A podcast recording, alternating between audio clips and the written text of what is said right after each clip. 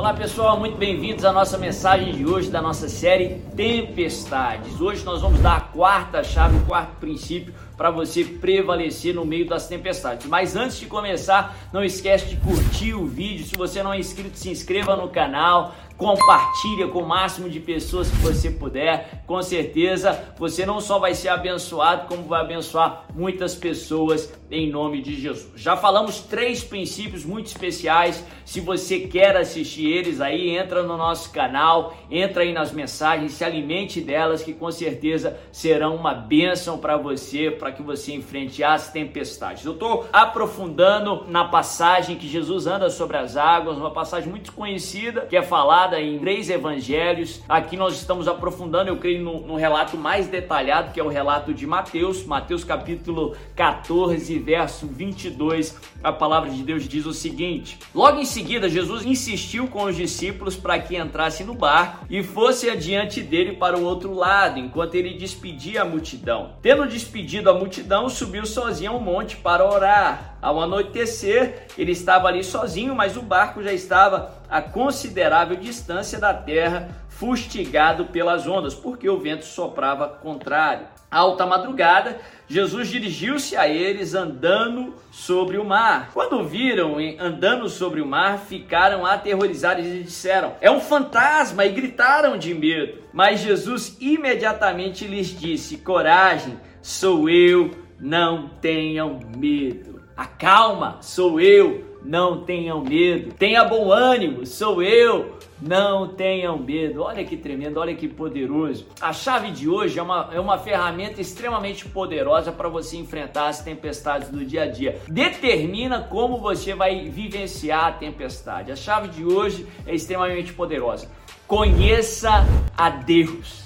Conheça a Deus. Parece um pouco lógico, parece até um pouco clichê, mas é uma verdade extremamente poderosa. Jesus, no meio ali daquela aflição, no meio daquela tempestade, ele revela a sua identidade: sou eu. No meio do problema, ele revela quem ele é. No meio desse problema, ele vai te revelar quem ele é, que ele é Deus. Mas para que você enfrente a tempestade, a maneira que Deus quer que você enfrente, de uma maneira vitoriosa, de uma maneira que você vai sair da tempestade melhor do que você entrou, você precisa conhecer a Deus. Você precisa saber quem Deus é. É no meio do problema que ele quer revelar para você quem ele é. É fundamental que você conheça a Deus, mas não conhecer aos moldes aí do século 21, aos moldes da nossa cultura, é, do que conhecer é nos dias de hoje. Porque hoje, se você é apresentado para alguém, você já fala que conhece a pessoa. Se você topou com a pessoa uma vez na vida, você já diz que conhece aquela pessoa, mas não no contexto no qual a palavra de Deus for escrita. Pelo contrário, no contexto bíblico, a palavra conhecer carregava um significado muito maior do que conhecer nos dias de hoje. A palavra conhecer ali no contexto bíblico implicava relacionamento, implicava até intimidade. É até por isso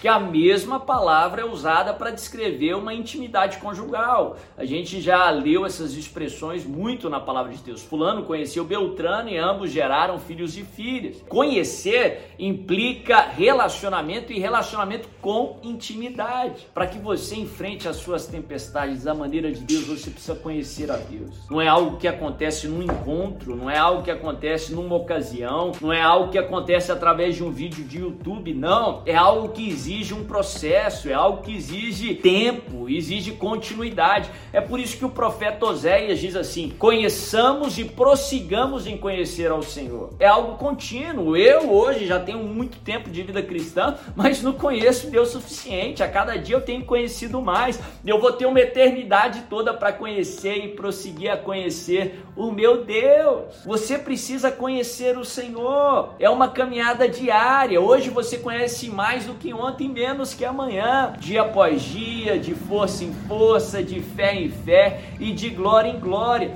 é fundamental que você conheça o Senhor. Só assim você vai poder fazer igual Jesus fez no meio da tempestade. Enquanto os discípulos estavam apavorados, achando que Deus tinha abandonado eles numa outra tempestade que eles enfrentaram, a Bíblia fala que Jesus estava no barco e ele dormia. E ele dormia em perfeita paz, porque ele conhecia o Pai, ele sabia que o Pai tem todo o controle e domínio sobre a tempestade. Interessante que o salmista ele fala uma frase muito peculiar. Ele diz assim: Aquietai-vos e sabei que eu sou Deus. Aquietai-vos e sabei que eu sou Deus. Ora, quem já passou por medo e ansiedade sabe que o negócio não é tão fácil assim, dizer para você calma, fica tranquilo. Quem já enfrentou é, ansiedade sabe que isso muitas vezes exige muito esforço e muitas vezes nós nos frustramos tentando nos acalmar. Mas o salmista aqui nos ensina como devemos acalmar. Ele nos fala o como. Ele diz assim: Aquietai-vos e sabei que eu sou Deus. A palavra no original, saber, é a mesma palavra que é traduzida como conhecer. Em outras palavras, o salmista está dizendo: Aquietai-vos e conheça que Ele é Deus, que eu sou Deus. Como você pode se acalmar no meio da tempestade?